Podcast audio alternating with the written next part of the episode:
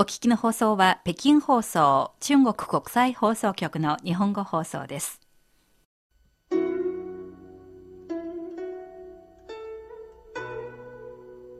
仕事のことや恋、家族などであなたは人生の迷路に迷い込んだことがありますか？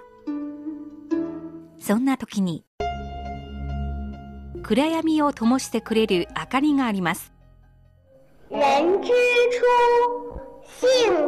善。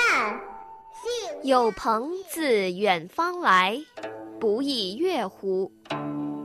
人不知而不愠，不亦天行健，君子以自强不息。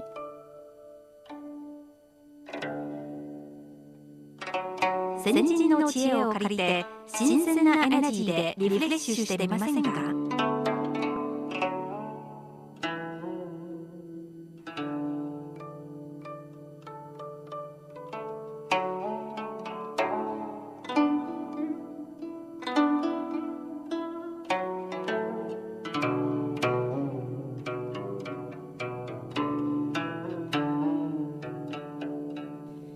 ばんは。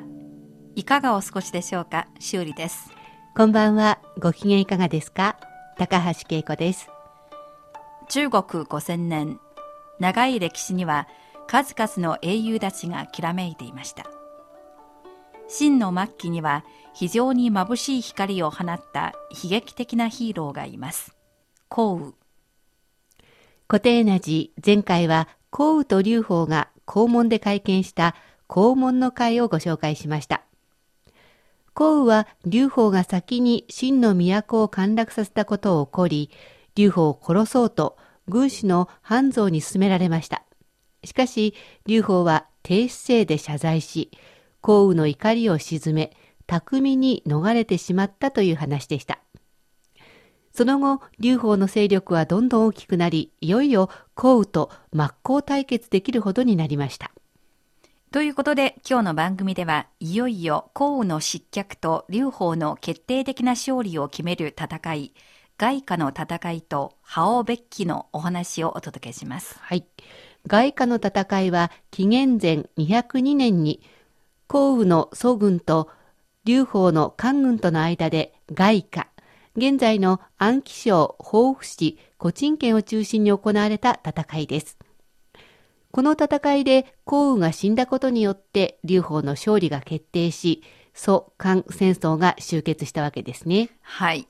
それでは芝線の四季項羽本記をもとにその歴史を振り返りましょう。まず外貨の戦いまでの流れを簡単にご紹介します。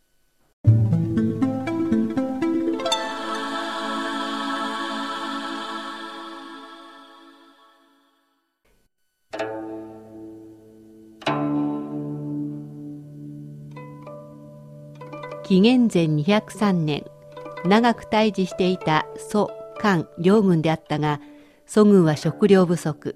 韓軍は劉邦の負傷や劉邦の父劉太后が蘇軍に囚われていたことなどもあり両軍とも戦いをやめることを願うようになっていた。そこで韓軍から弁士高校が蘇軍へ使者として送られ天下を二分することで盟約が結ばれた。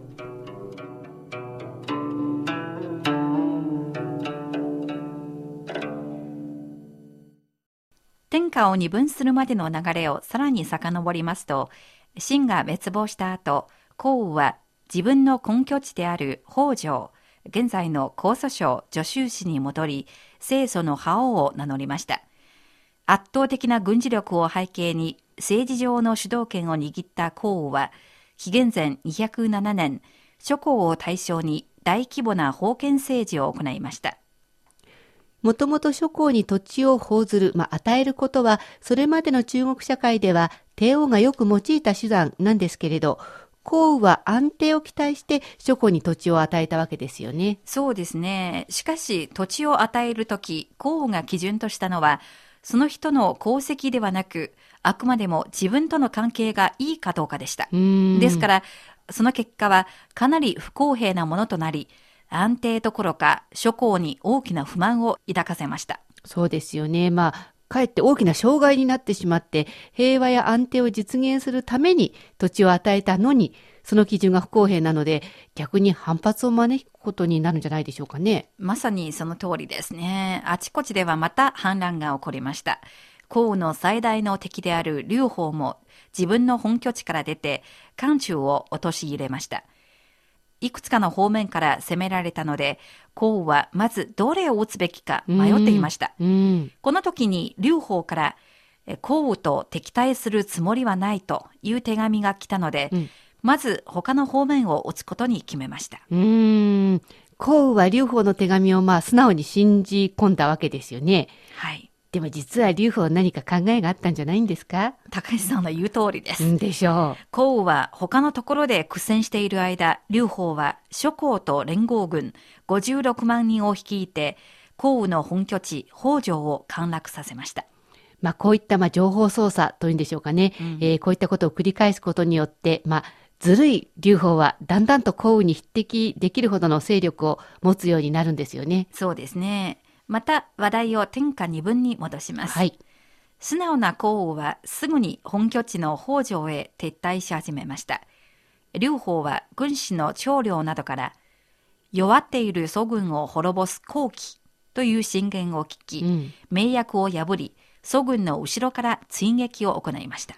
うん、これは不意な攻撃ですから、項羽にとってはとても不利な状況ですよね。そうですね。でも、双方は一度交戦しましたが、うん、勝利したのは項羽でした。この交戦に先立って、劉邦は、関心と宝越に共同軍を出すように使者を送りましたが、二人は来ませんでした。うん、劉邦の計画通りにこう、三方から項羽を攻撃すれば、項羽が危ないですよね。えーなのになぜこの二人は来なかったんですか？劉邦がこれに対する恩賞を何も約束しなかったからです。なるほど。え軍師の長領からその後で分析を聞き、うん、劉邦はすぐに手厚い恩賞を二人に約束しました。すると二人は軍を率いて加勢し、官軍とともに祖軍を外貨へと追い詰めました。うん。それで項羽の人生最後を迎える外貨の戦いが発生したわけですね。はい。それではここで一曲お届けします。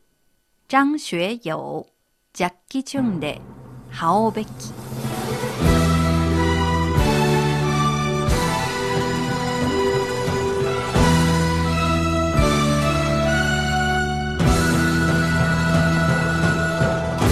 力拔山兮氣蓋世，時不利兮追不逝。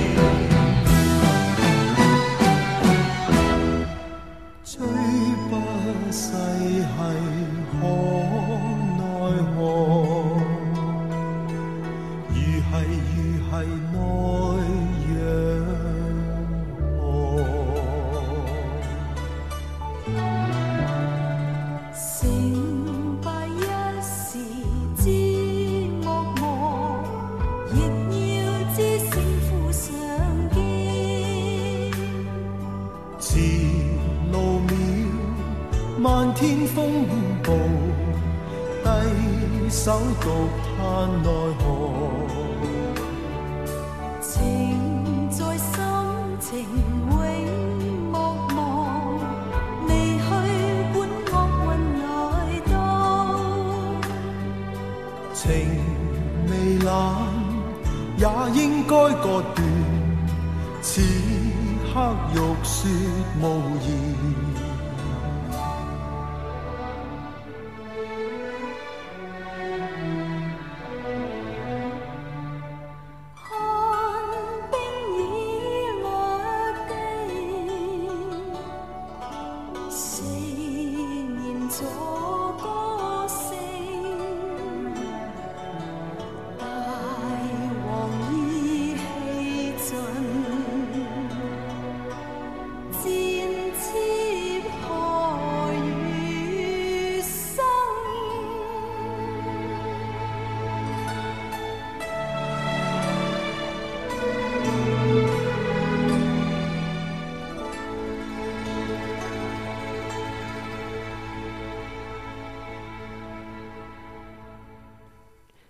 张学友、ジャッキー・チュンで、ハオベッキでした。降雨は外貨に攻められ、兵士の数は減少し、食料もすべてつきました。官軍及び諸侯の軍隊が降雨の祖軍を幾重も包囲しました。夜には祖軍を包囲した紙面の官軍の軍営から盛んに祖の民家を歌っているのが聞こえてきました。うん、それを聞いて降雨は、その土地はもうすべて官軍に占領されたのか。それじゃなければ、なぜここにこんなにその民が集まっているの？と思い、ついに絶望しました。まあ、劉邦は素晴らしい心理作戦を応用して成功したわけですよね。はい、えー、この話はまあ日本でも有名です。四面楚歌。四面楚歌。ですね。はい、周りを敵や反対者に囲まれて孤立し、助けのない状態の例えです。まあ、孤立無縁の状態を言いますね。はい。窮地に追い込まれた項は夜中に起きて酒を飲みました。項にはグビ人という愛する妾がいて、また水位という名の相場がいました。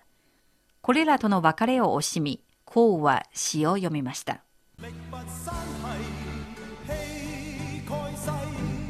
力拔山兮气盖世，时不利兮骓不逝。骓不逝兮可奈何？虞兮虞兮奈若何？力拔山兮气盖世。力山を抜き、木は世を覆う。時不利兮骓不逝。時に利あらず、水いかず。骓不逝兮可奈何。水のいかざるをいかんすべき。虞兮虞兮奈若何？ぐやぐや汝をいかにせん。山を抜くような力と世を覆う気概を持った幸運もついに観念する時が来ました。相葉水にはもはや駆け上がる気力はありません。思い残すのは愛人の具です。妾の具と別れるこのハオベッキのシーンが狂劇や小説、映画の題材とされていますね。日本でもかなり知られていますよ。そうなんですか。コウは何度も何度も歌を歌いました。グビ人も詩を作り、これに昭和しました。末路にたどり着いたヒーロー、コウも涙を流し、側近の者たちも皆涙を流しました。その後、グビ人は剣を抜いて自殺したってことになってますよね。うん、確かに民間では、グビ人が降雨と別れた後自殺したと伝わっています。でも、芝線の四季、降雨本記には、クビ人に関しては以上だけです。自殺したかどうか記述されていません。そうなんですか。はい。えー、英雄と美人、幸雨と愚美人の悲劇的な、まあ、最後は中国の恋物語では最も伝統的なものとなってますけどね。そうですね。確かにその成り行きで考えてみますと、グビ人は生き残る可能性がないですね。自殺するしかなかったんでしょうね。まあ、生き残ってもどうしていいのかね。そうですね。でも、その時の項はまだ完全に諦めていません。うん、突破しようと思ったのです。項は夜中に800人余りの騎兵を率いて、包囲網を破って南へ向かいました。